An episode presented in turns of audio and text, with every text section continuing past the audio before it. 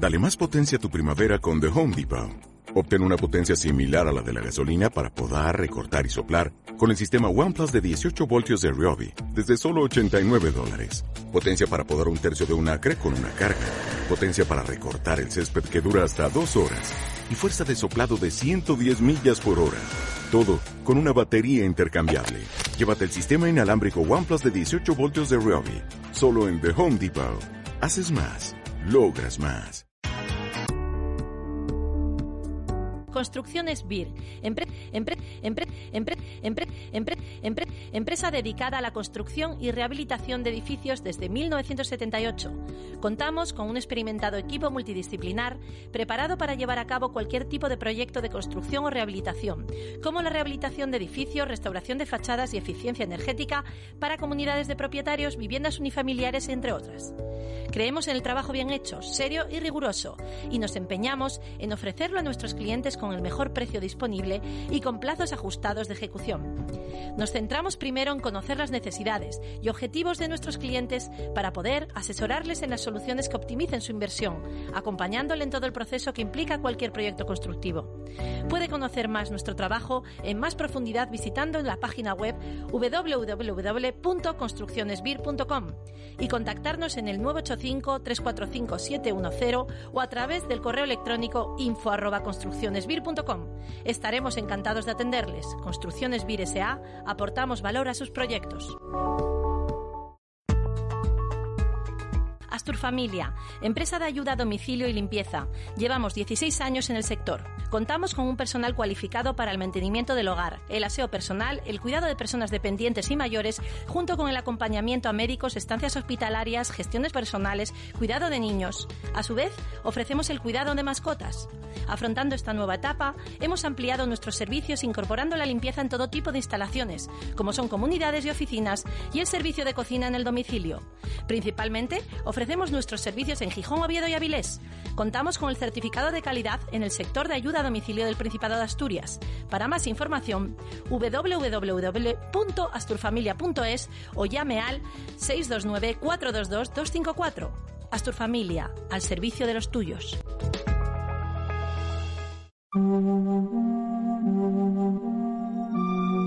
Boutique Legal es un despacho especializado en derechos de nuevas tecnologías, especialistas en implantar leyes como protección de datos o la Ley de Servicios de la Información y Comercio Electrónico.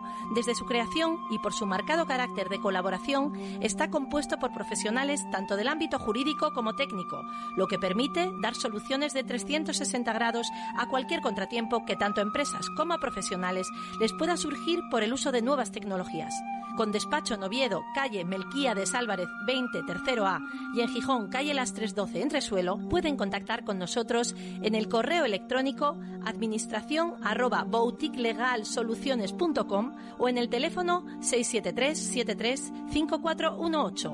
Boutique Legal. Contáctenos.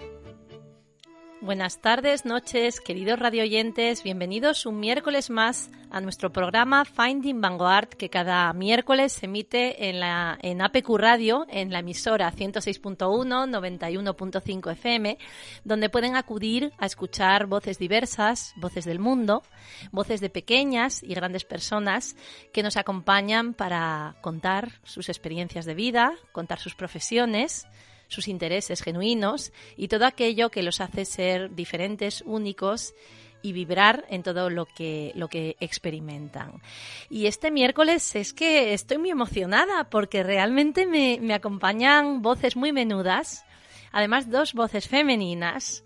En particular van a empezar el programa una vocecilla de una niña que tan solo tiene seis añitos. Buenas tardes, Ariadna. Buenas tardes. Uy, qué voz más, más preciosa para iniciar el programa. Buenas tardes, ahí con ese poderío. Bueno, ¿cuántos años tienes? ¿Seis, Ariadna? Seis. Seis, pero ¿cuándo los cumpliste? ¿Hace mucho o poco? El 10 de marzo. 10 de marzo. Bueno, ya son unos seis un poco recién cumplidos, pero muy cercanos. Lo que pasa es que te veo la voz con tanto poder y con tanta fuerza que pensé que eras más mayor. ¿Y de dónde eres, Ariadna? De Avilés. De aquí mismo, de Avilés. Bueno, bueno. ¿Estás en tu ciudad? ¿Es la primera vez que vas a una radio? Mm, Sí. Sí, eso es, es guay, ¿no? Venir a radio. Sí. Sí, es guay.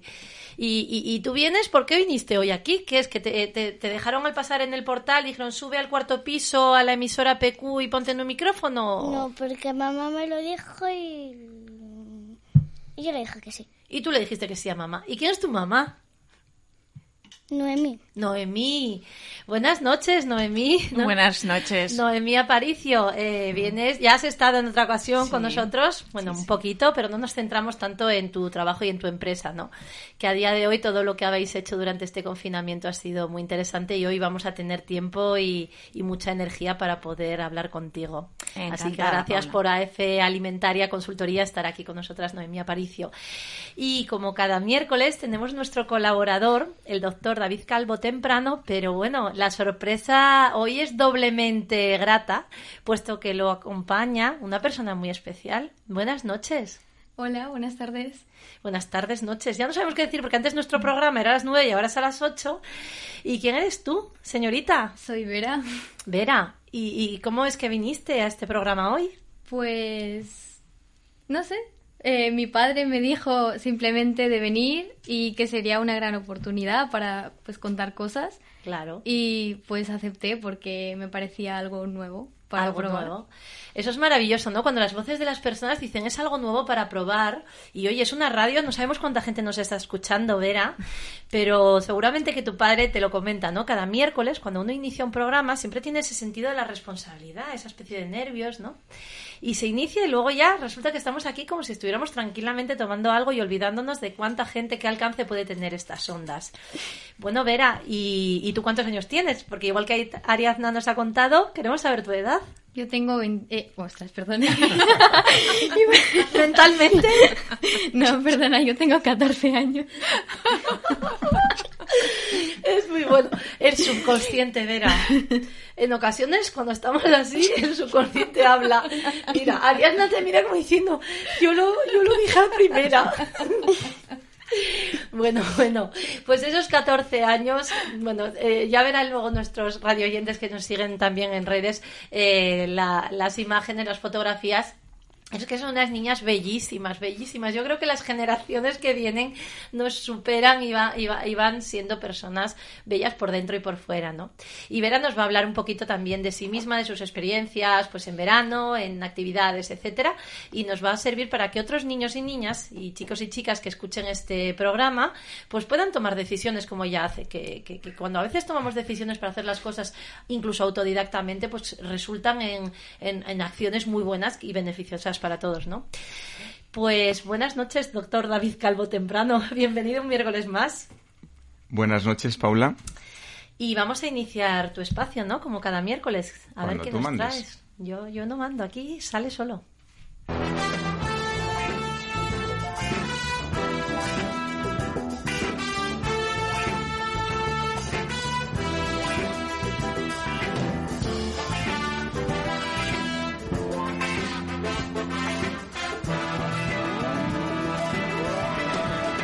Bueno, pues muy buenas tardes. Eh, el título de hoy es un poco, un poco impactante. De hecho, con, con dos menores aquí impresiona un poco más. Hay que decir que el título fue elegido previamente, así que lo mantuvimos igual. Y yo creo que es una buena manera de hacer justamente lo que vengo a comentar, porque lo que hoy queremos es dar algunos consejos sobre cómo acompañar a un moribundo, a una persona que va a morirse y ya es consciente de ello. Eso es lo que llamamos como un moribundo, ¿vale? Eh, lo primero que tenemos que empezar diciendo es que esto forma parte del proceso natural del ciclo de la vida del, de, nuestro cuerpo. Nacemos, crecemos, eh, algunos se desarrollan, algunos se, algunos se reproducen, tienen sus experiencias vitales y en algún momento, pues como cualquier viaje, todo lo que empieza acaba terminando. ¿De acuerdo? Y estamos hablando siempre del cuerpo, de esa dimensión en la que además se centra la medicina. Los budistas tienen una, palabra que a mí me gusta mucho, que es el concepto de impermanencia. Es decir, todo lo que aquí nosotros vemos es eh, no es permanente. En algún momento, pues el ciclo, como todos los ciclos, empiezan y acaban. Entonces, ese concepto de impermanencia les lleva a que muchos budistas, cuando se acuestan, el cuenco en el que toman cosas, en el que comen o el que beben, etcétera, lo ponen boca abajo, con la idea de que, bueno, si mañana no estoy, pues está todo recogido. Es como cuando Ariadna se va de viaje, pues seguro que deja la habitación recogidísima. ¿A que sí? ¿Eh? La madre dice, no me dice que sí, que es muy buena. ¿Vale? Entonces tú, para dejar las cosas bien, lo dejas todo atado y bien atado, ¿eh? que es una, una, frase muy, muy histórica en nuestro país. ¿Vale? La diferencia con, el, con la cultura eh, oriental es que en Occidente las cosas son un poco distintas. Cuando se habla de este tema es bastante incómodo, nos resulta bastante violento porque educacionalmente nos lo han transmitido de otra manera. Hay muchísimas creencias en torno al concepto del fin de la vida, ¿no? Y hay dos especialmente importantes, que son la primera, que es un tabú. Es decir, no se puede hablar delante de Ariadna, no se puede hablar delante de una menor. Es como un gran tabú. De esto no deberíamos hablar, ¿vale? Eso hace que, claro, de lo que no se habla, ni se prepara uno, lo ve como algo con miedo. Hay ciertas cosas que, eh, bueno, parece que hay que ocultarlo y resulta que forma parte del proceso de, la vida. Es un poco extraño. Digamos que, que nosotros, eh, por así decirlo, eh, me viene muy bien la palabra escatológico. La primera, la primera acepción eh, no sé en el diccionario, pero hay dos acepciones. En una tiene que ver con el producto final de la digestión, que todos conocemos, ¿eh? y otro, curiosamente, es lo más sublime, lo trascendente de la vida. Entonces, curiosamente, con la misma palabra podemos utilizar en cada una de esas dos acepciones, porque en los dos casos parece que nos ocultamos, ocultamos esa realidad de nuestra existencia. Entonces, lo primero es un tabú. Y luego, en parte, está justificado por el hecho de que la otra creencia es que tiene que ser triste. Pero bueno, yo me planteo, cuando yo estoy viendo una película muy, muy divertida, muy entretenida, con un drama interesante, con una trama interesante, quiero decir, eh, bueno, la película yo la estoy disfrutando, pero toda película acaba. Entonces, y de hecho, si no acabara, no podría luego hablar de la película. Quiero decir que, es decir, el hecho de que acabe algo que ya sabemos que va a acabar no tiene por qué ser triste. Simplemente empieza y acaba. ¿eh? Es otra creencia que en Occidente nos un poco nos envuelve en una neblina todo este concepto. Bueno, pues entonces, ¿cómo acompañar a un moribundo? Bueno, lo primero que a todos se nos eh, puede eh, ocurrir es si todos los, eh, todas las personas que se ven en esa situación son conscientes de ello. Y lo primero que me gustaría decirlo, tanto desde el punto de vista médico como desde el punto de vista legal, es que cualquier persona tiene derecho a no saberlo. Es decir, situación habitual en un proceso de enfermedad, se sabe que la cosa va mal, que va a peor y que parece ser ya irreversible. ¿Eh? En esa situación, el paciente, en este caso hablamos de paciente, eh, puede ser consciente de ello, pero tiene derecho a, si así lo desea y, si, lo tiene que eh, expresar, o sea, decir expresamente, ¿vale? puede decir, yo, en el caso de que vaya a ocurrir, no quiero que me digáis nada. Normalmente se comenta con la familia, se comenta con el médico, con la familia, de una forma u otra el equipo médico lo conoce y el equipo médico sabe que es uno de los principios de la bioética y tú tienes derecho a no saber a no saber la enfermedad, a no saber el proceso, etcétera, etcétera. Eh, es un derecho, es un derecho que además está en nuestro derecho positivo y eso significa que hay que respetarlo, ¿vale? Es así, ya está. Eso sí, es revocable, es decir, nosotros podemos haber decidido una cosa y luego podemos cambiar de idea. Eso también tenemos que tenerlo en cuenta. Entonces, si es revocable, puede cambiar. Pero, en cualquiera de los casos, lo que sí es cierto es que es llamativo, ¿no? O sea, eh, tú no puedes, por ejemplo, no sé, yo me imagino que Noemí cuando estaba embarazada no podía no saber que antes o después tenía que saber que era madre. Cuando tú firmas incluso el contrato para comprar un coche, tú no puedes, legalmente tú no puedes no saber que compras un coche. Es curioso que para cualquier cosa tienes que ser consciente y en esto pues es como que no. ¿Por qué? Probablemente educacionalmente creemos lo que acabo de decir, de Manu un tabú y además tiene que ser triste. Pues a lo mejor no, a lo mejor no. ¿Vale? Entonces, en cualquier caso, ¿qué consejos podríamos dar para acompañar a una persona que esté en un, en un proceso de final del ciclo? Bueno, pues lo primero, eh, a mí me gusta la idea de ese viaje, ¿no? Yo, yo me imagino a una persona en el final del siglo XIX, por ejemplo, que se fuera de España a, América, a hacer las Américas. Eh, me imagino que en ese contexto lo más probable, no era imposible, pero lo más probable es que la persona que se iba ya no iba a volver, es decir, iba a hacer su vida en otro, en otro lugar muy, muy, muy lejano, allí en los mares, ¿eh? y bueno, pues la idea era despedirse del todo. Entonces, cuando Ariadna se iba a ir Allende los Mares, ¿vale? Aunque fuera con seis años con su madre, pues quería allí construir una nueva vida, eh, ser muy feliz ahí, desarrollarse, ¿verdad, Ariadna? Entonces, lo que hace con las amiguitas que tiene aquí, ¿qué es? Pues despedirse. Entonces, Ariadna va a necesitar varias cosas. Primero, va a necesitar ser escuchada, que la escuchen, que le escuche su entorno y que su entorno le facilite ese tránsito, ese viaje que Ariadna está deseando hacer. No todos los viajes nos gusta hacerlos, pero en cualquier caso, si nos toca hacerlos, pues podemos aceptarlo como, como son, ¿vale? Entonces, lo que va a querer Ariadna es, primero, ser consciente de que se va a ir, aprovechar esa oportunidad de, despedirse adecuadamente, y ya que se va, pues hombre, irse en paz, irse alegre, ¿no? Y hablar con tus amigas, ¿verdad, Ariadna? Pues en el proceso vital, los moribundos lo que sistemáticamente eh, buscan, necesitan, reclaman, es saberse conscientes de ellos si es su elección, insisto, y insisto también, es revocable, con el tiempo puede cambiar, y, eh, e independientemente de ello, ya que se van, irse bien, irse en paz, incluso ir dando gracias, ¿eh? ir dando gracias a la vida, gracias a lo que ha vivido con las personas y poder despedirse. Y el último mensaje que me, que me, gustaría meter es la parte más interesante para el verdadero acompañante de ese proceso eh, en esa fase, en ese momento vital, ¿no? Y es que es muy difícil despedirse de una persona. Estamos poniendo por caso que esa persona que, va a hacer el tránsito, pues la quieras mucho, ¿vale? Entonces ese moribundo, que es tu familiar, es tu amigo, etcétera, etcétera, pues eh, tú no quieras realmente que se vaya. Yo no quiero que Ariana se vaya a América. Entonces, claro, hay un conflicto ahí. Por un lado no quiero, pero, pero por otro lado es cierto que si tú quieres facilitar que ya que se va a ir o ha decidido irse, pues que lo haga en paz. Entonces, el consejo más importante es que nos demos cuenta de que estamos colaborando o bien en que lo haga en paz o bien estamos colaborando en que no lo haga en paz. Y estamos dificultando su decisión o su aceptación del tránsito.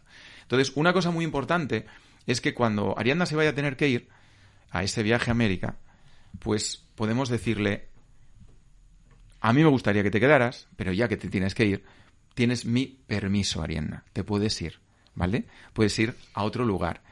Puedes estar tranquila, porque yo voy a estar bien aquí.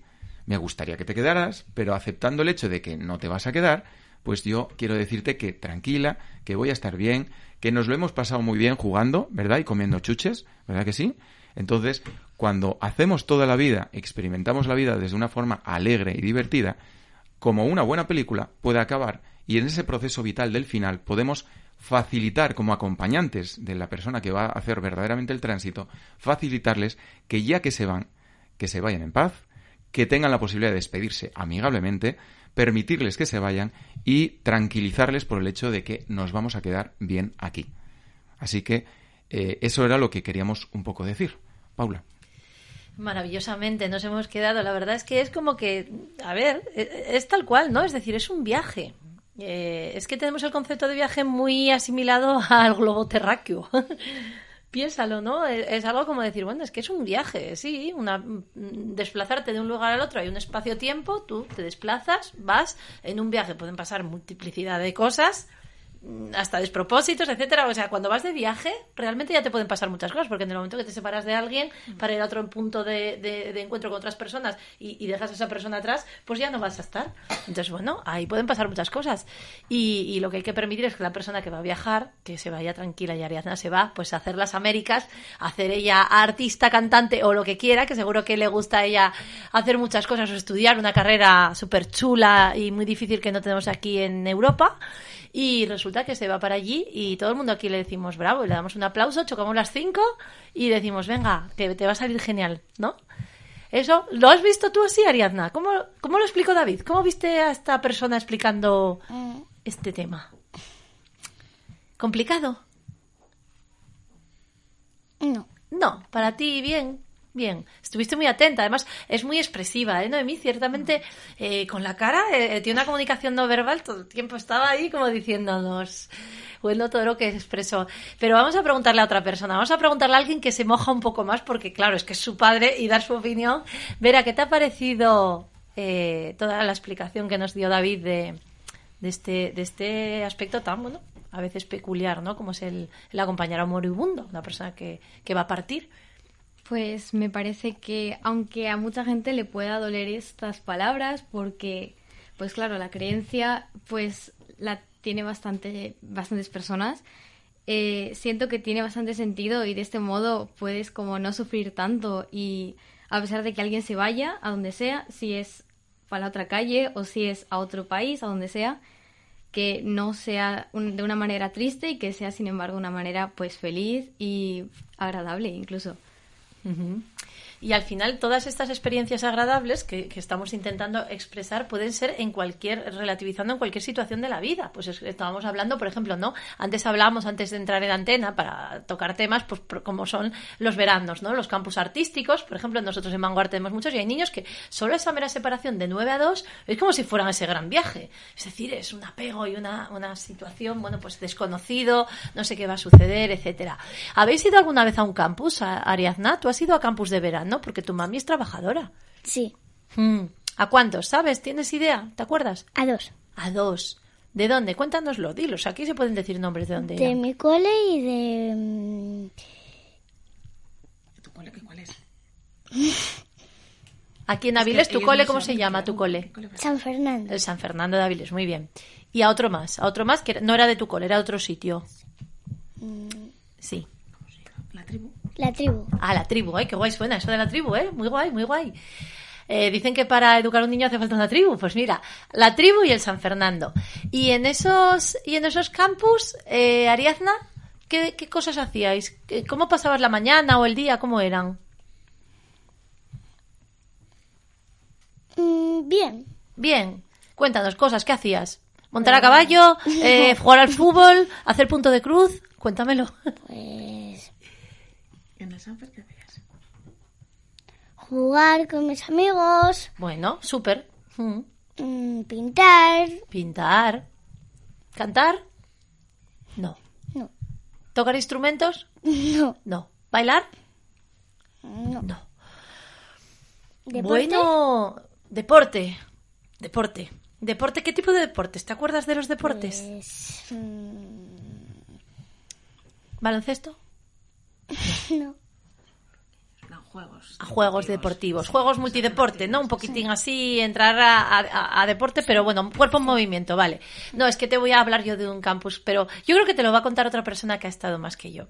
Vera, ¿tú te acuerdas el campus, los campus un par de añitos atrás que has estado viniendo? Hombre, los campus claro. de vanguardia, hombre, claro. ¿Qué cosas has podido hacer en los campus, Vera? Pues pude aprovechar mucho más el tiempo para, pues, yo qué sé, las cosas que me gustan, pues bailar, tocar el piano, pues dibujar. Y pues aparte no solo eso, sino que estar con otra con otras personas, conocer a más gente y que haya personas que sepan más de eso, que me puedan enseñar. Y incluso yo puedo enseñar algo a otra persona, no sé, o sea, fue muy eh, En dos direcciones, ¿no? Bidireccional, o sea, tú puedes, puedes ser alumno y puedes ser maestro. Claro. Qué sí. bueno. Eso es súper importante en la vida, ¿no? Aprender. ¿Tú has sido maestra alguna vez, eh, Ariadna, de una compañera que no entendiera algo o que se le diera un poquito mal? O un poquito peor que a ti, no mal, quiero decir, no mal, a nadie se le da mal. Que le resultaba difícil hacer algo. ¿Sí? Es que te da un poco de vergüenza contarlo. Seguro que alguna amiga alguna vez le echaste una mano. A los peluches seguro que sí. ¿No les cuentas cosas a, tu- a tus muñecas, a tus peluches? ¿No les cuentas cosas? ¿No, ¿Les das juegas? ¿No les haces la cocina, la comida? les das clase, les hace la comida. claro, pues bueno. Más clase que la comida. Bueno, bueno. Sí, sí. Te gusta, bueno, estás ensayando a ser profesora, maestra, acompañante.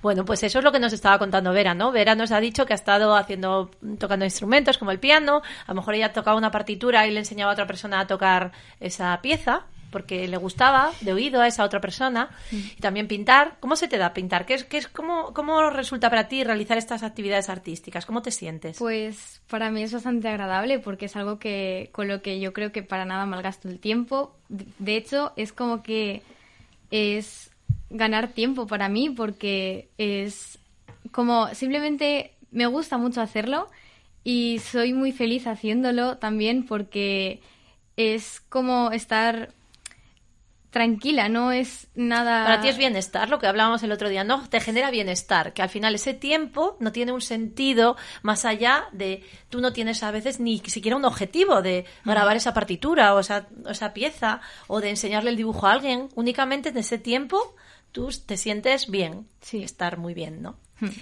Y, y, bueno, ¿y cómo te sientes cuando estás al final? ¿Qué te aportan, no? Todas estas actividades, eh, al final de- del proceso, de la hora, del tiempo, ¿qué sientes que realmente te, te está dando en Pues- ti como Vera, como una persona única que es Vera? Sobre todo felicidad, porque tanto mientras lo hago, mientras luego 10 minutos lo estoy haciendo, después 50 minutos los que sean y hasta cuando acabo, estoy feliz haciéndolo y pues sí, básicamente felicidad. ¿Y qué sientes, por ejemplo, imagínate, llegan y te dicen, hasta aquí, porque ahora toca otra cosa? Pues a veces me desilusiona un poco porque, claro, empiezo un dibujo y no lo he acabado, o empiezo a aprender una partitura y ya me he enganchado y quiero continuar tocándola y aprendiéndola, pero me cuesta, por- en plan, me cuesta no seguir. Pero bueno, Para ti, entonces, realmente es como un juego, ¿no? El, el realizar una actividad que te guste es como, como estar jugando algo, porque no estás pensando que estás estudiando. claro. Sí. Es diferente. ¿Y alguna vez has iniciado alguna actividad o algo que te llamara la atención y autodidactamente has avanzado y sabes hacer cosas que otras personas han ido a una clase, pero tú te has buscado la vida para aprender? Pues. Pues sí, puede ser. eh, pues, a ver, en el dibujo, en el piano, no sé qué. Pero también, por ejemplo, un día me pongo con Duolingo a aprender portugués, porque sí, porque estaba aburrida. Y luego empiezo así a aprender portugués, clase tras clase, eh, lección tras lección y tal. Y, y al final, pues empiezo a poder decir palabras, aunque sea solamente pues unas 50 o así.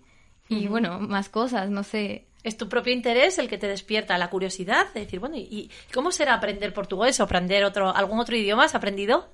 Eh, sí, bueno, aparte del inglés y... O sea, bueno, aparte del inglés, eh, es el coreano. Coreano. Ariadna. Mira, hizo así con el cuello. Hizo Ariadna. "Ur". Coreano. Pero bueno, ¿qué es que te gusta la canción de Gatman Style o, o qué? No, eh, aprendí, bueno, estoy aprendiendo coreano desde hace unos seis meses, básicamente porque me gusta mucho la cultura, pero sobre todo el entretenimiento coreano y las, todo, básicamente las películas, las canciones y me parece también como descubrir como otras partes del mundo que no tenía ni idea de que existían, sinceramente, y al final acabas descubriendo un mundo nuevo que es pues maravilloso porque a mí me parece como no sé, me, me inspira como no sé, me gusta. Felicidad, me. Felicidad. Imagínate, si estuvieras disgustada, ¿qué sucedería con estas actividades? Tú, tú imagínate que tienes un disgusto y te pones a hacer estas actividades. Pues eh, cuando me pasa eso, suelo, a ver si lo suelo hacer, porque si estoy en un disgusto, pues voy a hacer algo que in- con lo que voy a intentar salir de ahí, si Vale. puedo. Eh, entonces, pues cada vez que me pongo a hacer algo que me gusta, eh, me relajo y estoy como en el ahora. Y es simplemente maravilloso, porque no me preocupo de otras cosas, solo me preocupo de lo que estoy haciendo. Y Ariadna, ¿a ti esto te suena alguna vez que has tenido un disgusto, un enfado, una pataleta o algo? Encontra- dijiste, mira, voy a cambiar la mente, voy a coger a los peluches, les voy a dar clase y me voy a olvidar de todo este tema. Sí, Sí, contundente, sí. Es una manera, o sea, tú verificas que lo que dice Vera es verdad, se puede cambiar del enfado a el entretenimiento, la alegría y al final olvidarte de aquello tan horrible, ¿no? Que, que por un momento te, te puso la mente loca. Sí. Sí, es. Qué bien. ¿Te parece interesante lo que cuenta Vera? ¿Te parece interesante cómo lo cuenta? Sí. Estas chicas mayores ya como que van por delante nuestro, pero seguro que tú tomas nota y dices, voy a intentar ver cuántas veces yo utilicé un dibujo, una pintura, canté una canción que me gusta para olvidarme de una situación en la cual ¿no? Eso se llaman anclajes. Eso ya, ya te lo dirá aquí eh, David, que sabe muchísimo de tema de, de coaching y sabe que son como anclajes. Es como un ancla de un barco. ¿Sabes lo que es el ancla? Que lanzan los barcos, ¿vale? Para anclarse en los puertos. Pues, eh, eh, o, para, o en las zonas donde quieren estar quietos. Pues ese anclaje es el que utilizamos para decir, me voy a olvidar de esa cosa, de esa emoción que no me gusta y voy a usar lo que sí me gusta para encontrar mi felicidad. Y Vera nos lo estuvo contando ahora, ¿eh? mira qué rápido. O sea, nos encanta que, oye, que, que encuentres un campus donde además puedas, puedas tener esas actividades, ¿no? Tan variadas, porque no es fácil, ¿no? Encontrar un sitio donde te den piano, violín, batería, guitarra. No, para nada. Es complicado Canto. porque, claro, porque a lo mejor una está especializada en una cosa y solamente es eso, a lo mejor te gustan más cosas. Entonces, pues no vas a apuntarte a varios campus porque, pues como que no da el tiempo. La logística, encima hay que ir como el correcaminos, ¿no? De un campus al otro, allí tienes, bueno, mucho, pues eso es muy bueno. Este año vamos a tenerlo aquí, eh, bueno, va a estar en Oviedo, esperamos que, que nos visitéis en, el, en, la, en las instalaciones del Palacio de los Niños, seguramente que nos vamos a pasar unos campus maravillosos, lo vamos a pasar muy bien. Además tenemos un auditorio allí donde el que se atreva y quiera rompe los miedos y los bloqueos y se sube al escenario y se lo muestra a sus papás, a la familia, etcétera. Y bueno, Vera, pues a mí me gustaría, bueno, ya es una pregunta más trascendente, ¿eh? voy a meterme ahí un poco, pero ¿cuál sería, pues no sé, tu para qué de la vida, tu mayor objetivo ahora con 14 años, eh? ¿Cuál sería? Pues mi mayor objetivo, y espero que, siempre, que sea para siempre, es ser feliz haciendo lo que haga. Conseguir ilusionarte con aquello que hagas. Sí. Qué bueno, ¿eh? Vaya, vaya, bueno, vaya lema para la vida. Que lo que hagas te acabe ilusionando y hacerte feliz. Claro. Qué bonito. Y bueno, y así, yo ya sé que este mes, estos meses para todos nosotros han sido distintos, ¿eh, Ariadna? Porque lo del confinamiento, lo de estar en casa metida, chica, ¿tú cómo lo llevabas? Bien. ¿Bien? ¡Ay! ¿Qué hiciste? ¿Más cosas de las que pensabas? Pues. mm, Pues. A ver. mm, Jugar con la abuela. mm, Ayudarle a hacer la comida. A veces ver. Ver la tele. ¿Y un poco de deberes o fichas o algo? ¿Te, envía- te No. dieron algo de tarea?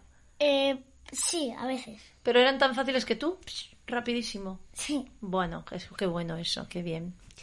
Y tú, por ejemplo, Vera, de este mes de mayo, bueno, pongamos hacia atrás, si tuvieras que ver o no sé, ¿qué has aprendido ya y qué te gustaría no olvidar de estos meses de mayo, del confinamiento, de lo que viviste? Pues he aprendido que no me gusta sufrir ni pasarlo mal.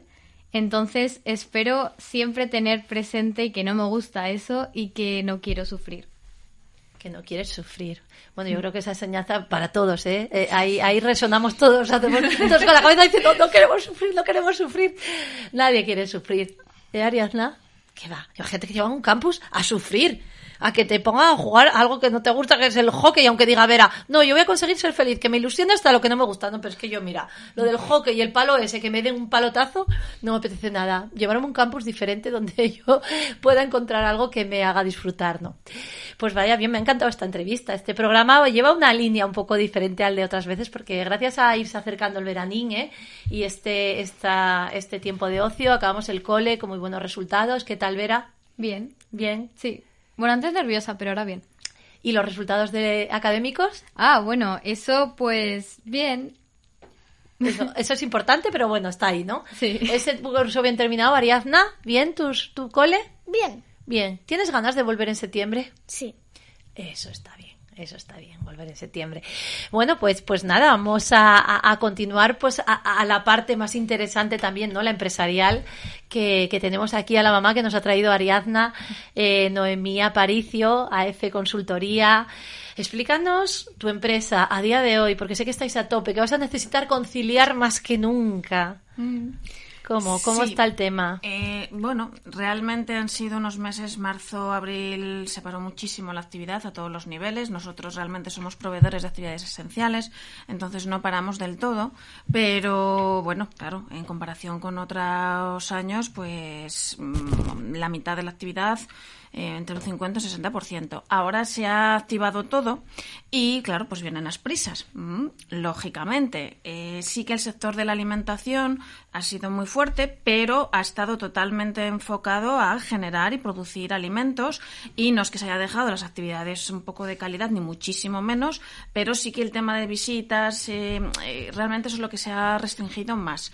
Ahora todos los sectores, hostelería, hotelería, comercios, se han vuelto a activar y requieren además otra vez eh, pues un seguimiento de temas de calidad y seguridad alimentaria y esta preparación para poder abrir en unas condiciones correctas y mm. eh, cumplir con todas las exigencias legislativas y sobre todo yo creo que la gente cuando nos está llamando, mm, nuestros clientes nos están llamando para estar tranquilos. la gente está preocupada, quiere hacer las cosas bien y yo creo que eso es muy buena señal. Hombre, eh, claro, nosotros eh, estamos hablando de unos clientes que te contratan pues, justamente para que sus establecimientos funcionen bien en temas de higiene alimentaria, de calidad, de seguridad.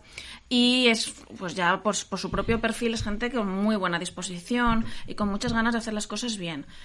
A mí me comentan que en la calle hay otras situaciones, hay gente que lo está haciendo de cualquier manera, pero yo creo que no es la mayoría. Así que lo que suele ocurrir también es que los casos negativos se visualizan mucho, mm, y no nos damos cuenta de la cantidad de gente que realmente sí está haciendo las cosas bien y esforzándose por cumplir y además entender, porque yo creo que es importante cuando uno hace todas estas cuestiones el saber el por qué. Hay veces que generamos confusiones y a la gente es lo que yo sí que noto que le vuelves loca. Es decir, eh, tienes que hacer esto y esto y esto por esto, por esto y por esto. Date cuenta que mm, si te pones mascarillas vas a evitar que tu saliva vaya en otra dirección y vas a evitar que te caiga a ti.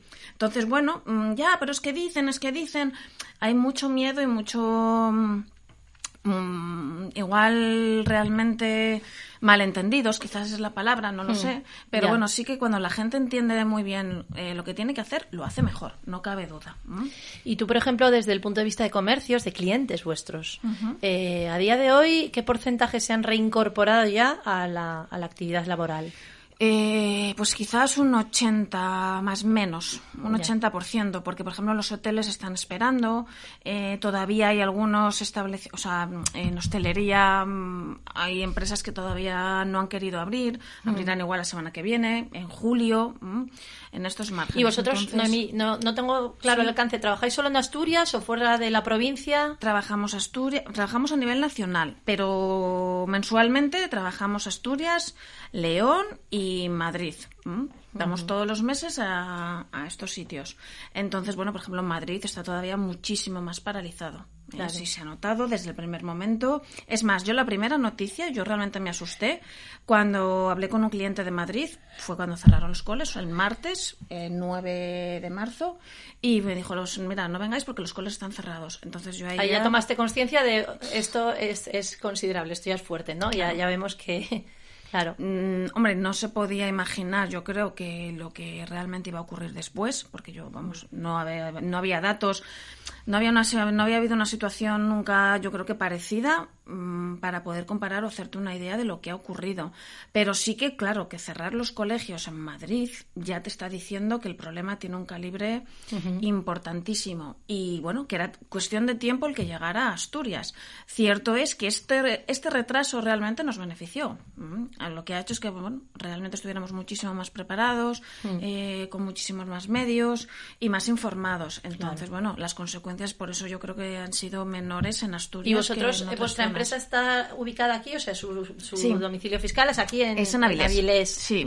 tuvimos oficina en La Bañeza, pero la cerramos porque realmente, como hacemos muchísima ruta, mm. eh, fue una época que teníamos, bueno, pues eh, como una especie de ubicación. Pero al final no nos era operativo porque realmente pues era tener como duplicado todo y entre, bueno, pues eh, al final era un gasto que no le llegamos a ver realmente ese beneficio. Porque ¿cuántas personas sois? Somos tres. Tres personas. Sí, sí, sí, sí. Tenemos una persona que, bueno, contamos con ella puntualmente, pero así de continuo, tres personas. Es decir, durante el confinamiento realmente tú no has parado, porque tu labor ha sido tanto formativa como de consultoría para todas esas empresas que estaban diciendo, Noemí, ¿qué hago? Hmm. O sea, ¿cómo, cómo salgo de esta?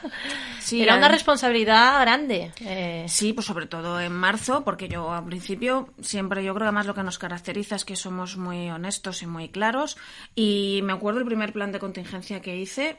Yo además es una empresa de alimentación fuerte y yo se lo dije, dije, ojito que yo todavía en esto no soy experta ni muchísimo menos. O sea, estamos recogiendo información, pero realmente no tenemos ninguna evidencia, estamos hablando del mes de marzo, de que lo que estamos diciendo mm, eh, esté realmente avalado por datos científicos. Entonces, cuando tú te dedicas a los temas de, pues, como nosotros, calidad y seguridad alimentaria, que siempre hay una ciencia detrás, hay, pues bueno, pues muchos datos que avalan lo que dices, era horrible para mí trabajar así. Entonces, bueno, se lo decía a todo el mundo, tener en cuenta esto, tener en cuenta esto.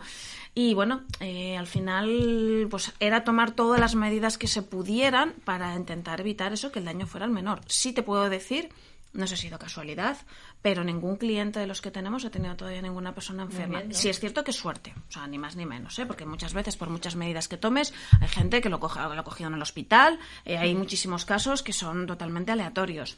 Pero, bueno, realmente sí, eh, al final yo creo que tomar todas las medidas eh, no cabe duda de que es una ayuda.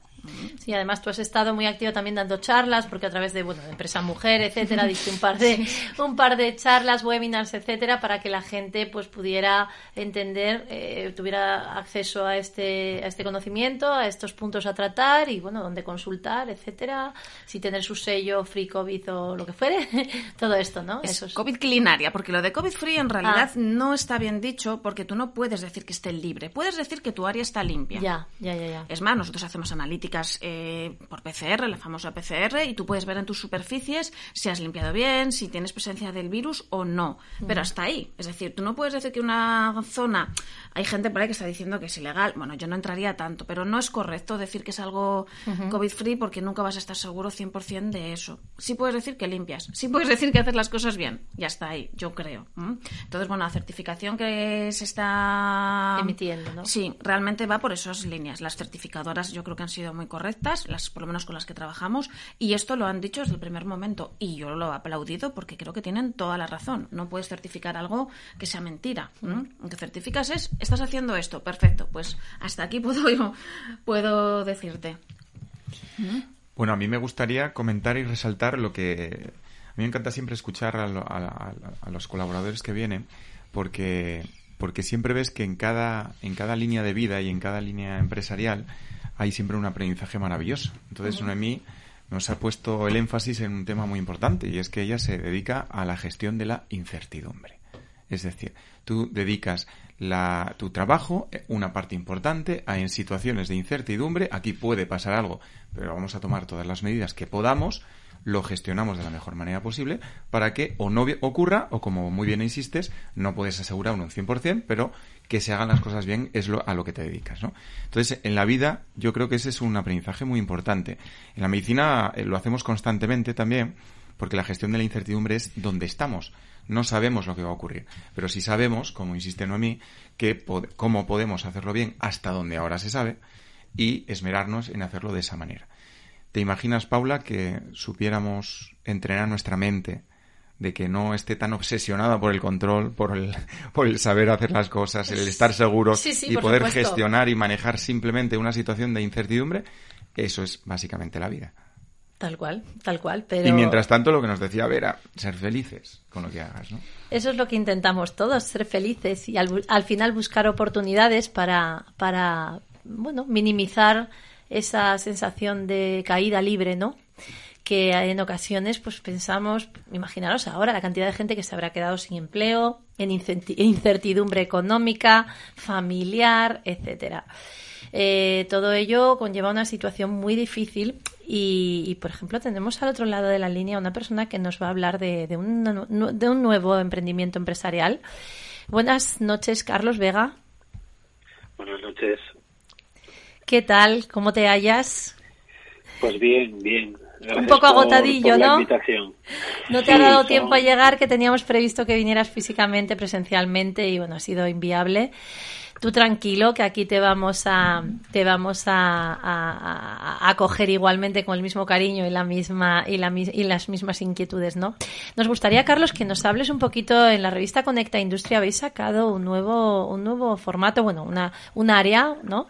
Que el otro día nos comentó también eh, Baragaño, eh, pues nos explicó un poquito cómo, cómo iba a ser, pero tú estás ya eh, desarrollándolo y nos gustaría que nos expliques un poco, ¿no? ¿Cómo es esa, esa nueva línea pues bueno, eh, me queda pendiente la visita, la, haremos en otro en otro día que nos cuadre. Por supuesto, aquí estamos. Esto de combinar el teletrabajo con el trabajo real que empezamos a tener, pues es todavía complicado, ¿no? Sí. Eh, pues te, paso a contar un poco lo que lo que hemos hecho con esta industria, hmm. que bueno, nos pasamos siempre el tiempo conectando empresas y, personas, es desarrollar dos portales, uno de, de empleo eh, que bueno que ya teníamos realmente estos dos portales pero los hemos rediseñado de cero uno de empleo y otro de formación sí. entonces eh, estos portales eh, que teníamos anteriormente ahora tienen la capacidad de, de las empresas tener su propio perfil de manera que también tienen ahí su logotipo y van colgando sus empresas o sea sus, sus ofertas de empleo o sus ofertas de formación y en un futuro esperemos que no muy lejano también pueden subir incluso sus noticias. Eso es un poco el objetivo. Eh, nosotros siempre partimos de la premisa de que somos un medio hecho por el profesional, entonces hasta ahora el profesional su, opinión, eh, como, como bueno, tú, tú, nos has escrito alguna vez sobre coaching, ¿no? Eh, y otros profesionales pues escriben sobre temas industriales, sobre ciberseguridad. Bueno, eh, ya sabéis que con esta Industria es un medio especializado, pero, pero bueno, al, final abarcamos muchas cosas, ¿no? Claro, al final es un servicio eh, para todo lo que es para Asturias, ¿no? Porque está centralizado, yo entiendo que es en la industria eh, tecnológica, bueno, en tecnología e industria de, de, aquí del ámbito de la provincia, ¿no? Es las personas que van a poder, como si dijéramos, acceder a este portal de empleo o, o no, es global.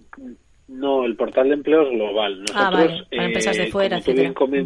Sí, tú como bien tú comentabas al principio, el, periódico físico, el, papel, sí, que tiene una, una dimensión eh, en Asturias, que, que de hecho eh, aprovecho para anunciaros, y esto es primicia, que, que vuelve en julio. julio en julio el papel, ¿no? Vuelve, vuelve el papel, vuelven nuestras 24 páginas donde, donde escriben los profesionales y, y ese sí que se hace una, un envío eh, directo a, a los empresarios, directivos, mandos intermedios eh, de empresas industriales, empresas tecnológicas y luego, bueno, sectores como sostenibilidad y, demás. Pero bueno, es eh, meramente empresarial. Sin embargo, el digital eh, ya no tiene ya no tiene fronteras. El digital eh, de hecho ha sufrido bueno un, empujón tremendo eh, que ojalá lo hubiéramos tenido por otras razones no pero hemos tenido un empujón tremendo porque como estaba todo el mundo en casa pues éramos uno de los medios que afortunadamente ha escogido la gente para, para informarse no pues cuando hacía falta el certificado este para desplazarnos no tuvimos eh, hemos llegado a tener picos de 16.000 usuarios en un día eh, que realmente para nosotros, eh, teniendo en cuenta que es un medio joven, eh, son muchos, ¿no?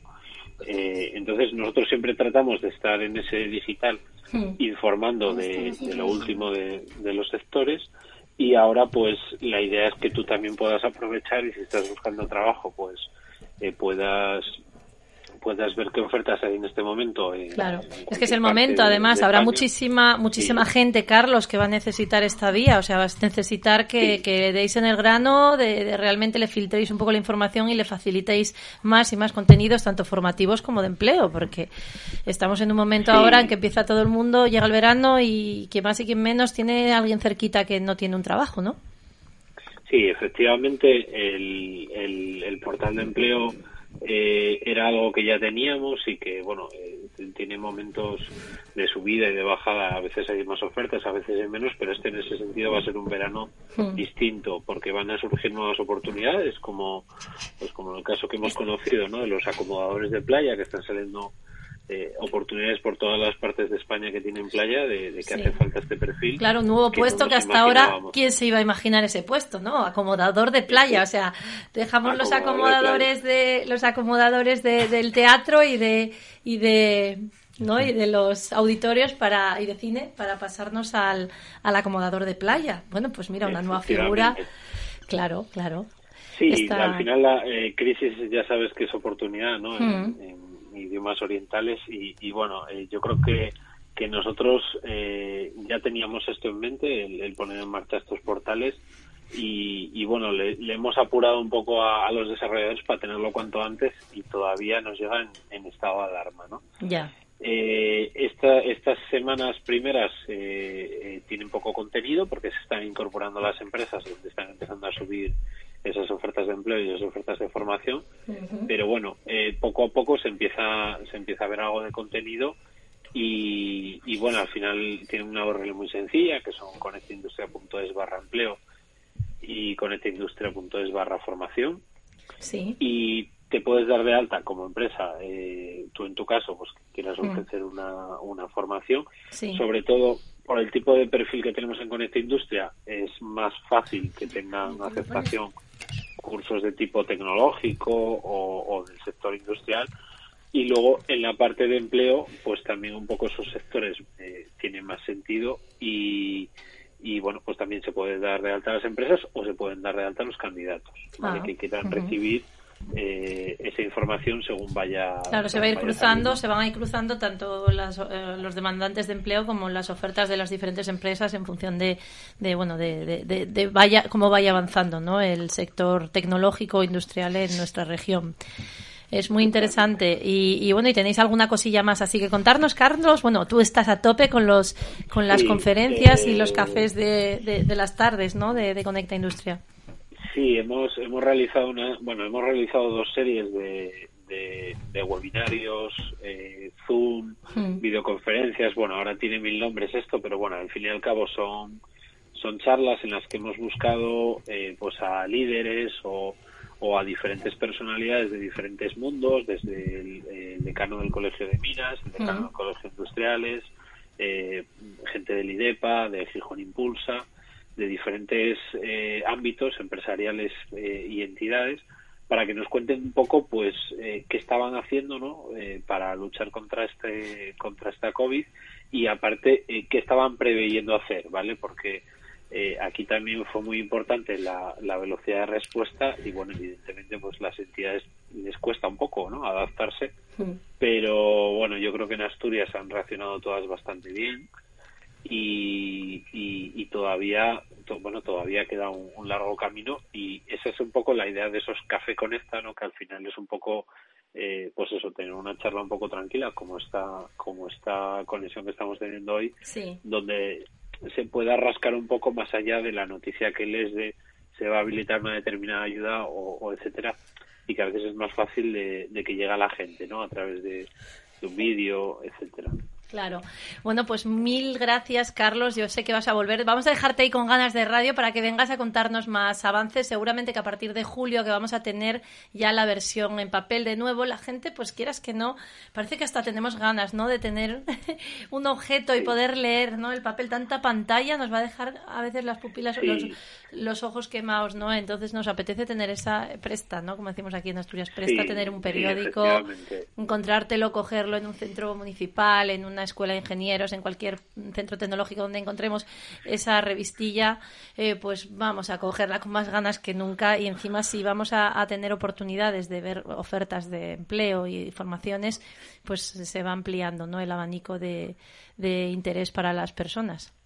Así que nosotros ahí además vamos a incorporar una novedad que bueno como todavía el virus está entre nosotros lo que es el periódico va va a llegar embolsado individualmente en esta ah. en esta ocasión de julio. Sí. Eh, sobre todo, bueno, pues por el tema de la manipulación. no está demostrado que el, que el virus aguante mucho tiempo en el papel, pero pero bueno, nos parece una prevención, pues bueno, pues como tú bien dices, para poder abrirlo y, y darle y darle un uso, digamos, unitario, ¿no? Bueno, nos parece una medida higiénico-sanitaria acertada. Claro. Eh, Mira, tenemos aquí a Noemí, Aparicio de AF Consultoría y está haciendo así con la cabeza, ¿no? Porque todo lo que son... Lo estoy aplaudiendo, sí, me parece muy buena idea. Mm. Bueno, se agradece. Es una decisión que nos ha costado tomar porque, eh, bueno, pues al final es un incremento de un, residuo, no, no tanto por el incremento de coste, que sino porque al final generas un residuo. Pero sí que es verdad que, eh, bueno, nos parece que cuando llega el periódico a, pues eso, a un centro de trabajo, pues lo suyo es que tenga algún tipo de medida higiénico-sanitaria y bueno, pues eh, es nuestra nuestra aportación ¿no? a, este, este tema. Aunque ahí eh, creo que ya os contó el otro día eh, Juan esas cosas en las que estamos trabajando, ¿no? Para desinfectar suelas y, y alguna cosa más Sí, los, eh, los numos felpudos, etcétera, todo lo que sí, sí, va a ser. Eso nos lo tendréis que venir a contar en, persona. Ya sabéis, estáis aquí en vuestras sillas cuando desescalemos del todo y nos podamos sentar más cerca unos de otros. Eh, porque aquí andamos también en la radio con unas medidas muy, muy escrupulosas con respecto a todo lo que es las distancias, etcétera. Pues mil gracias, Carlos, por tu tiempo. Sé que estás muy cansado. Venga ya, concilia y, y mañana será otro gran día. Muchas gracias a vosotros. Eh, ya sabéis que también tenéis allá a Conexión Por supuesto, ahí estaremos como articulistas. ya David ha iniciado esta semana pasada y, bueno, iremos avanzando con temas de coaching, desarrollo personal, crecimiento, etcétera. Muchos, muchas, muchos aspectos que para empresa y para la gente pues, pues puedan estar cerca y, les puedan ayudar a tomar conciencia del momento y, por, supuesto provocar un cambio eh, dentro de esta incertidumbre que hablamos antes, pero un cambio con bienestar, ¿no? Empresarial y de reinvención profesional, que al final siempre son para bien. Al final siempre son cambios que, que cuando los miramos en, en, el tiempo y la distancia los vemos positivos. bueno, gracias. Muy buena reflexión. Muchas gracias a vosotros. A ti, un abrazo, Carlos. Gracias siempre. Eh, bueno, habéis visto, ¿no? Una, una, una forma de, de, hacer una revista digital que va tomando su nueva vía, que va aumentando su alcance y que al final, pues es para bien de todos. ¿Eh? Y, seguramente, pues bueno, eh, desde el punto de vista de Ariadna, que está aquí, diciendo, madre, qué programa más complicado. En este programa hay dos niñas, un médico, mi madre empresaria, la chica esta locutora que habla y Fran allí llevando los mandos. Y se habla de todo. Hablamos de empresa, de arte, de, de, de, de salud, de todo. ¿Qué te parece? Bien. Bien. ¿Te parece bien? Bueno, a ver, ¿qué podríais aportar, tertulianos ya? Porque nos queda una última pues llamada, ¿vale? Para cerrar. Pues a mí me gustaría, con tu permiso, aportar una cosa más. Vale. Hemos empezado como por el final y podemos eh, acabar por el principio, que es un mensaje muy bonito, ¿no? Aquí en este mismo programa nos juntamos personas con más y con menos edad ¿eh? y es también otra, otra vez un ciclo. Hoy, hoy en redes eh, me recordaba que hace un par de años compartía un par de, unas cuantas frases que cuando yo me certifiqué como coach fueron importantes para mí. Y, qué oportuno, porque si queréis lo podemos, eh, lo podemos comentar. Eh, son unas, una serie de citas de lo que es la vida, ¿no? Hemos empezado hablando de, bueno, pues el final de ese, de ese proceso. Y quizá una cosa que tienen muy claro, por ejemplo, los budistas, como antes decía, es que tienen claro el concepto de impermanencia precisamente para vivir más intensamente la vida, no para estar deprimidos eh, por porque va a acabar, sino todo lo contrario, para vivirlo mucho más intensamente. Entonces, al, albur, de eso podemos decir varias frases. Una es de Albert Einstein. Dice, la vida es como una bicicleta. Para mantener el equilibrio tienes que seguir adelante. Es decir, en la vida no nos podemos parar, se trata de ir hacia adelante. No quiere decir que no puedas parar, porque a veces es necesario aquietar tu mente, parar un poco, pero la vida sigue, es lo que quiere decir. ¿Vale? Así que la vida es como una bicicleta, es una frase interesante. Otra es de Abraham Lincoln, que dice, al final, lo que importan no son los años de vida, sino la vida de los años. A mí esta frase siempre me inspira mucho porque hablamos mucho de cuánto vivimos, más o menos, pero no hablamos de la vida que tiene nuestra vida. ¿eh? Podríamos preguntarnos cuánta vida tiene mi vida cuánta vida tiene nuestra vida. Y es una pregunta muy coaching para eh, darle valor a eso, a eso que, tanto apreciamos que es la propia vida. Otra frase es de Steve eh, eh, Maraboli, perdón, que es la felicidad no es la ausencia de problemas, es la habilidad para tratar con ellos. Es decir, damos por supuesto que va a haber algunas situaciones o circunstancias que pueden ser conflictivas, pero la idea no es no tener ningún tipo de esas situaciones, sino aprender a gestionarlo. ¿eh? ¿De acuerdo? Si cogemos el micro y se nos cae en directo, pues la gestión es como coger el micro, apoyarlo en el soporte y tirar para adelante, porque como nos decía Einstein, la vida es como andar en bicicleta, no podemos pararnos o nos caemos. Nos quedan dos. La siguiente es de Ray, eh, Ray Kroc, que dice, la suerte es proporcional al sudor. Cuanto más sudas, más suerte tienes. Nos viene a recordar que esforzarnos en la vida por aquello que queremos, eh, poner todos nuestros recursos, nuestro talento, nuestras capacidades en lo que deseamos, es la forma más probable, no voy a decir segura, pero más probable de alcanzar aquello que realmente nos llena la vida de vida. ¿eh? Por, parafrasear otra frase que acabamos de decir. Y la última, yo creo que es, eh, para mí hoy en día, le dejo para el final, lo he leído en el, en el orden inverso, porque resulta que hoy en día para mí tiene mucho más significado. ¿eh? Lo voy a leer primero. Este de George Bernard Shaw, que dice, la vida no se trata, más bien en la vida no se trata de encontrarse a uno mismo, sino de crearse a uno mismo. Es decir, podemos ser conscientes de que en la vida estamos constantemente creándonos, estamos creando la versión que queremos dar a los demás. Estamos creando si cuando eh, entra un ruido en, en directo eh, nos reímos del ruido porque ha sido inesperado y nos parece simpático o nos enfadamos. Ahí estamos creando el tipo de personas que queremos ser. Entonces, el secreto en la vida no es tanto evitar eh, esas situaciones, sino que precisamente en esas situaciones nos creamos como nosotros deseamos ser.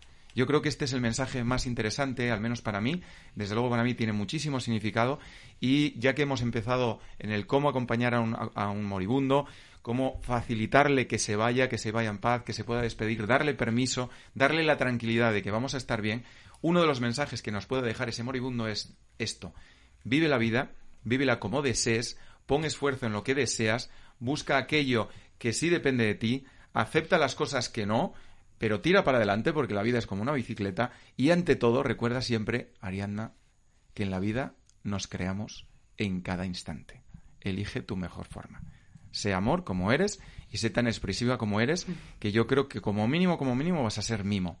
Porque vamos, cuentas cuatro películas cada dos segundos, aunque hablando todavía no te estiras tanto. Y es un placer y un honor tenerte aquí, ¿vale? Así que sigo siendo tan amorosa como tú eres y no pierdas la sonrisa. Claro que sí, no perdemos la sonrisa porque al final en estos programas lo que buscamos también es que las personas se expresen, ¿no? Y como tal tenemos al otro lado, ah, es una llamada de última hora, eh, no sabíamos si iba a poder entrar, pero hemos, tenemos la suerte de tener al otro lado Ana López Cancio. Romo, buenas noches. Hola, buenas noches. Y hola David, que me encanta poder escucharte. Hola Ana. Buenas noches. Pues mira, Ana. que ver con esta conversación, aunque creas que no, que parece que te hubiera abandonado, pero no, para nada. yo sé que no, yo sé que no. da gusto, ¿no? Escuchar estas voces porque ha habido mucho avance, ¿verdad, Ana? Eh, hoy estás aquí para hablarnos del nacimiento de una asociación que me encantaría que tú misma nos digas el nombre, cuándo se creó, con el objeto de para qué se ha creado, etcétera, en estos cinco minutillos. Sí, bueno, la asociación se llama Asociación Española de Desafío y Acompañamiento por el COVID-19 mm. y se crea pues al principio del confinamiento, eh, después de, ir viendo, bueno, pues que empezamos a hablar de nuevas realidades y cosas así un poco extrañas. A mí me, me, lo parece y a un grupo nos parece y lo que sí nos creemos es, primero, que tenemos vocación de ayuda y que queremos ayudar a los demás. Eh, que creemos que es un momento en el que hay que tomar una decisión eh, porque porque hay va, a haber mucha necesidad y, ya la está viendo, ¿no? Y entonces pues nace con personas vinculadas, como Paula sabe, de, toda España y, y, con un ánimo de, de, ayuda y de, y de ver no una nueva realidad, sino la realidad, de abrir los ojos y de ser un pensamiento libre en, este momento, ¿no? Una cosa es el confinamiento y otra cosa es que seamos libres para pensar, creer y ayudar. Sí. y, al, final, ¿es una asociación, tiene algún ámbito político, es decir, una asociación política o...? No, es una asociación con un ámbito absolutamente civil. De hecho, Hemos procurado que haya todo tipo de pensamiento, pero que no haya ninguna vinculación con ningún partido político y así lo hemos preguntado a todos los que se han ido ah. eh, han ido uniendo, porque porque no nos parece que este sea el momento de confrontaciones, sino de que la de que la sociedad y que las personas eh, se ayuden como personas y que también crezcamos. juntos. Y por, eh, Ana, he visto que se ha presentado se ha presentado denuncia en el Tribunal Internacional de la Haya. ¿Por qué? ¿Por qué se ha presentado? Pues se ha presentado una denuncia que ha sido admitida a trámite. No es solamente que se haya presentado, sino que el Tribunal de la Haya considera, porque así nos lo ha comunicado el fiscal, que efectivamente hay indicios de delito, ¿no? Y la verdad es que nos la han admitido en el tribunal por delitos de genocidio y por un delito de lesa humanidad, porque y, así el fiscal de, del, el fiscal de, penal internacional entiende que efectivamente pues eh, hay indicios para que, que entiende mm. que sea que no se ha tenido en cuenta el Tratado de Roma firmado por España. ¿Y, por qué en el Tribunal de la Haya? Mm. Mm, bueno, pues porque estaba cerrado, estábamos en confinamiento, en el estado de, alarma y los tribunales españoles estaban cerrados. Entonces eh, nos parecía que primero en ese momento ya era necesario hacer algo porque estábamos bueno recogiendo y viendo mucha información francamente dolorosa y, luego porque creíamos que los tribunales iban a estar eh, pues colapsados una vez que se abrieran. Entonces bueno fue una decisión a la que nos ayudó. y, no crees mm. que esta denuncia pues haber visto desde algún punto de vista no siempre hay perspectivas mm. y formas de entender esto no significaría un poco ir en contra de los intereses de nuestro país de España eh... Eh, claro, es que nosotros con, no estamos yendo en contra de los intereses de un país, sino que estamos yendo a favor de los intereses de las personas. Y creo que, bueno, en, realidad el número de muertos eh, se eleva casi a 50.000, no a los 40 y pico mil, sino a 50.000. Y el, número de familias, eh, ahora mismo, ¿no? Pues hablaba con un compañero y le decía, pues espero que sepamos hoy que lo hayamos hecho bien, ¿no? Entonces me decía, recuerda, y aparte de mi madre, es un compañero que conozco desde que hemos empezado a trabajar a los 28 años, empezamos a trabajar juntos y nos yo le adoro, ¿no? Y él a mí también. Y, me decía, su madre murió y falleció y aún no tiene ni las cenizas, ni siquiera sabe dónde está. Claro, hay casos murió sola, ¿no? ¿eh? Murió sola y, y cuando tenía una familia que la hubiera acompañado hasta el final y le hubiera sabido decir adiós. No pudieron verla. Entonces, eh, eso está por encima de cualquier frontera. Y además, eh, yo entiendo que es una pandemia mundial, eh, no lo vamos a negar nunca, es algo que existe, pero también eso te permite hacer comparativas ¿no? y comparaciones. Y, y, la, la, realidad es que no afectó lo mismo. Entonces, yo, yo, siendo así de, directa, bueno, que considera la asociación que, que, es culpable Pedro Sánchez. Bueno, la asociación considera que quiere, que quiere respuestas y, por tanto, que no somos jueces y que lo que cree es que lo que tiene que acudir es a la justicia y que deseamos eh, pues que si hay una responsabilidad y esa responsabilidad tiene una consecuencia de muerte, pues que efectivamente el responsable tenga una, una, una consecuencia penal porque es muy grave, ¿eh? porque uno debe eh, sobre todo respetar la vida y, y entonces bueno así lo, lo entendemos. Y si hay personas, Ana, si hay personas interesadas en conocer de vosotros, ¿dónde tienen que acudir? ¿Cuál es el nombre de la asociación, la web, un teléfono? Pues la web donde pueden inscribirse es www.aesdac, con dos aes, acabado en z.org. Eh, allí tienen una, una manera de inscribirse, eh, donde puede ser como quiero, como soy socio o como profesional porque quiere colaborar y es la Asociación Española de Desafío y Acompañamiento por el COVID-19, donde espero que tengáis gran cabida los coaches porque eh, tenéis mucho, mucho trabajo ¿eh? en, muchas ramas. Ya, ya, lo, ya lo veréis. Y lamentablemente, igual es demasiado, pero que desde luego acompañamiento se va a necesitar y mucho. Eso estamos seguros. Bueno, Ana, pues nos, nos introduciremos a investigar, a ver cómo es esa, esa asociación, ¿no? Así los radioyentes pues puedan, eh, cada uno pues desde su perspectiva, su visión y su sentir, puedan tener, utilizar esta herramienta que sois vosotros desde la asociación. Mm, yo misma la miraré a ver cómo es. desde el punto de vista del coaching, pues sí que es verdad que el coaching siempre es un acompañamiento, ya sabes, a nivel empresarial, a nivel familiar, porque también hay muchas familias y mucha, mucha acción que, que tomar para, para, acompañar estos procesos, ¿no? Que es todo integral lo que se afecta. Y, y, bueno, y a nivel personal y profesional y de cambio y reinvención, pues claro, el coach tiene una figura, el coach es, es, es, es siempre el facilitador del cambio. Bueno, pues encantados, Ana, de que hayas venido. Según vayáis avanzando, me encantaría que personalmente vinieras tú o alguna otra persona que tengas de tu de tu confianza ¿no? en la asociación que nos pueda explicar bien esto en detalle, cómo va la gente pues eh, perdiendo el miedo para, para iniciar esas acciones o lo que quieren. Eh, bueno. hay otras muchas acciones ¿eh? que la asociación va a tomar. Eh, el otro día asistimos, bueno, asistió alguien que está en la asociación al primer ataque de pánico de una cría de cuatro años porque se le acercaba a un adulto. Es decir, que, que, fijaros el trabajo que hay ahí, ¿no? Ya. Entonces, eh, bueno, eh, hay mucho, mucho trabajo y son muchos meses de confinamiento y muchas muchas acciones, no solo la judicial. Es que hay muchas mentes, claro, Ana, es que hay muchas mentes y muchas, muchas maneras de percibir las instrucciones. O sea, bueno, desde el punto de vista de la PNL podríamos hablar muchísimo, ya sabes que nos encanta, y, y, podríamos hablar de cómo, cómo somatizamos, cómo entendemos. Entonces, claro, una mente es informar o una mente que está viviendo esto de una manera determinada, pues claro, pánico y no digamos, no, no sabemos las consecuencias que va a tener todo esto en la sociedad. Yo no te digo el tema educativo con los niños, la separación del colegio, o sea, vale, muy bien no contagiarse, pero si no estás permitiendo que un niño que está eh, en pleno proceso de desarrollo cognitivo tenga un estímulo sensorial eh, con otro niño, con otra, con una, con un bueno acompañamiento eh, de educador infantil o lo que fuera, todo eso, ¿no? Ver a las personas cómo te puede influir. Es que hay tantísimo que, que, que yo no sé si tendrá un fin esto ni, pero sí lo que tendrá es una, una forma de verlo desde el amor, como siempre decimos, ¿no? Y la asociación me imagino que, que lo que tiene como base es ese amor por el ser humano y por los derechos propios y, por supuesto. Y, el acompañamiento. Los jurídicos, los de la noticia, sino de todo aquello que haya, ¿no? sí.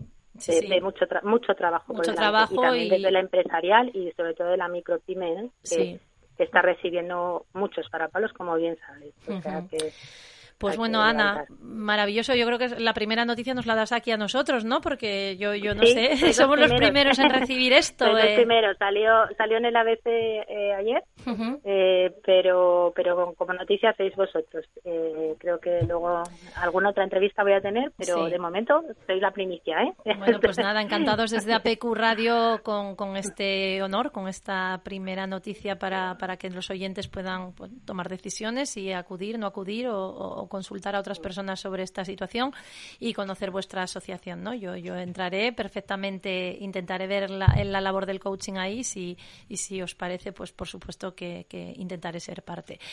Gracias, Ana, eh, que descanses y, bueno, y que sigas trabajando muchísimo por el bien global ¿no? de todos, bueno, todos los españoles en este caso, que la asociación es a nivel nacional. Sí, un besito muy fuerte. Un beso. Gracias. Paula, especialmente. Hasta luego. Hasta luego. Hasta luego Ana. Bueno, eh, hemos tenido de todo, vaya programazo, ¿eh? Así, mucha voz de niños y niñas, bueno, chicas más bien. Casi te has ido a los 20 años ya, con todo lo que has madurado, verá, este programa. Empieza, esto es muy relativo, es muy Einstein. La, la, ¿sabes? la velocidad de las ondas y la velocidad de, del conocimiento aquí, pues se, se expande y ya ves cómo estamos. Bueno, que deciros que son las 9 y 14, casi 15. Empezamos, hay tres a las 8 y, y este programa ha dado para muchísimo. Yo no sé, tomé notas y notas, pero no sé qué deciros. Eh, yo ya, ya, estoy un poco perdida en mí misma porque me apetece hacer tantas cosas y al mismo tiempo pues callarme la boca. que que, no sé qué pensáis, pero bueno, que lo que tenemos es derecho de ser felices, como bien decía Vera, como nos decía Ariadna, ¿no? Eh, yo, quiero, yo quiero dedicarme a, a, lo que me gusta, pues me gusta pintar, me gusta cantar, me gusta que no me paren en los procesos, que no me acoten el tiempo, me gusta eh, tomar decisiones y que me escuchen, ¿no? Y sobre todo, pues a lo mejor si tenemos que iniciar cualquier viaje del tipo que sea, que nos permitan eh, seguir ese camino en paz y, de eso nos ha hablado, nos ha hablado David con, esa amabilidad y ese respeto que siempre eh, pues aplica en lo que, en lo que hace, ¿no? Y, qué vamos a decir? Pues que, queremos eh, seguir pidiéndoles permiso a nuestros radioyentes para que otro miércoles nos escuchen. Queremos pedirles permiso para que nos dejen entrar en sus casas con curiosidad, con asombro, sorpresa y con amabilidad para, para, aportar algo en esta sociedad a través de las ondas, aportar la sensación de belleza y de, y de, y de calidez a las situaciones inciertas. Muchas gracias por acompañarnos, Vera, tu primer programa. No sé si conseguirás volver. ¿Tú crees que volverás? Pues sí. Ah, pues sí, ya has tomado la decisión, ya tiene una silla, vamos a ponerla ahí como la de la silla de, de directora de, de, área. Te vamos a nombrar directora del área corner de la pantalla 3 y ya y ahí tú nos vas codirigiendo, ¿no? Y Ariadna, ¿tú crees que volverías a esta radio? Sí. Sí, tendrás algo que contarnos. Cosas sucederán, ¿verdad? Sí. Sí. Noemí, Noemí, ¿volverás? Sí, muchísimas gracias por invitarme y encantada de volver. Ha pasado volando, volando. Mm. ¿Y David, tú qué vuelves o no? ¿Volveremos la próxima semana, Paula? Hombre, hay una incertidumbre en la vida. Vosotros lo sabéis, ¿no? Y, y, aportamos herramientas para gestionarla, ¿verdad? Para gestionarla. Por tanto, pase lo que pase, vamos a estar felices. Hacemos un pacto de felicidad aquí los radioyentes seguramente que lo harán porque ha pasado este, este tiempo volando y, el que quiera lo puede escuchar de nuevo, ¿no? Mañana el podcast. Así que gracias por estar ahí siempre. Disfruten, descansen y sobre todo estén muy atentos porque la vida pasa y es urgente.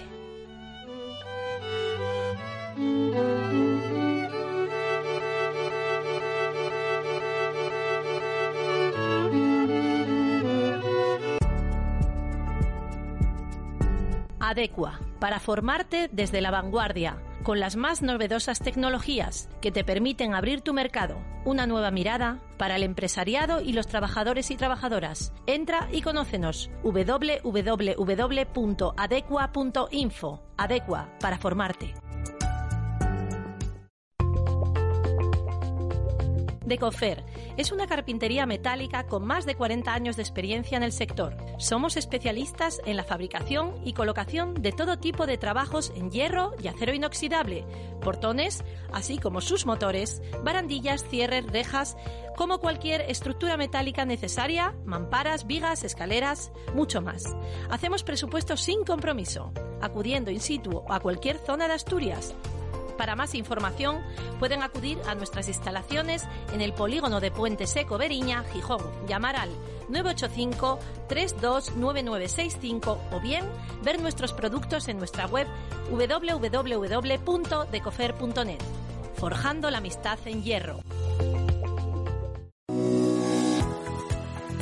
Noergia Marketing Digital. Ayudamos a las empresas a vender más con ayuda de Internet. Para cualquier empresa, cada vez es más importante llegar a sus clientes a través de los medios digitales. Internet también es el mejor medio para buscar nuevos clientes. En Noergia estudiamos tu modelo de negocio y te proponemos cómo conseguir nuevos clientes con ayuda de tu web, de redes sociales, de publicidad online y de otras muchas herramientas. Noergia, un equipo que te ayudará a triunfar en la era digital. Llámanos al 984 155 059 o visítanos en noergia.com. Si precisas atención y apoyo para el cuidado de algún familiar o para conciliar la vida familiar y profesional, desde CENSAD Ayuda a Domicilio Integral y productos de apoyo para la autonomía personal, prestamos servicios de atención y cuidado familiar a la carta te gestionamos los recursos sociales que necesites y venta de un amplio catálogo de ayudas técnicas a tu disposición. Censad Ayuda a Domicilio cuenta con un equipo de profesionales donde nuestra trabajadora social, con amplia experiencia, te informará y orientará para encontrar de forma individualizada el servicio que mejor te encaja para ti y para el cuidado de tu familia, siempre bajo el lema, con nosotros tu vida más fácil. ¿A qué esperas? Teléfono de atención 24 horas los 365 días del año 633 777 174, Avenida de Galicia, número 19, bajo izquierda, Gijón. Te esperamos, no estás solo.